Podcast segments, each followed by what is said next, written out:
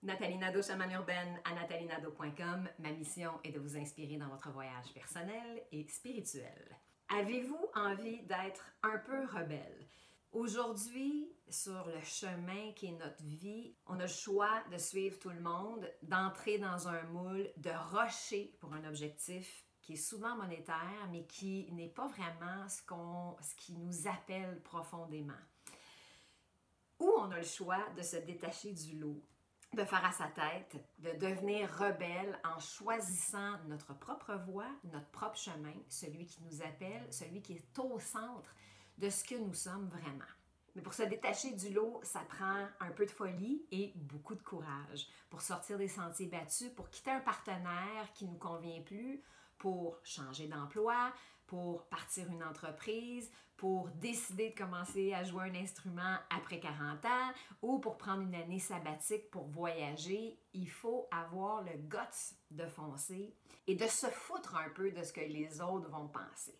J'irais jusqu'à dire qu'il faut parfois ne pas en parler parce que ces désirs de changement-là et ces nouveaux plans-là peuvent faire peur à certaines personnes autour de nous et là, les arguments qu'ils apportent font en sorte que ça nous décourage en partant parce que eux considèrent que notre situation elle est parfaite ou elle est stable ou elle est sécurisante.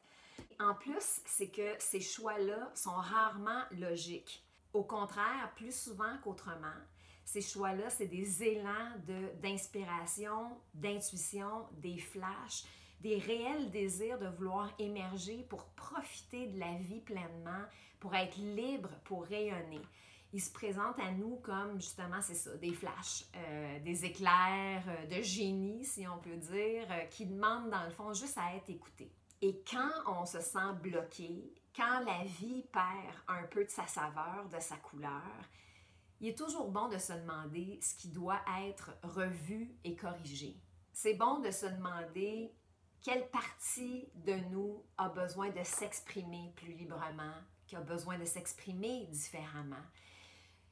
Qu'est-ce qu'on a besoin de faire qui nous allume profondément pour avoir ce regain de vie-là? Le processus est assez simple parce qu'il suffit de demander pour entreprendre un changement.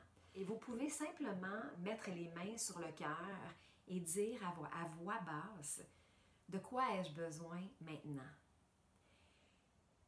Que puis-je ajuster ou changer dès maintenant pour vivre pleinement?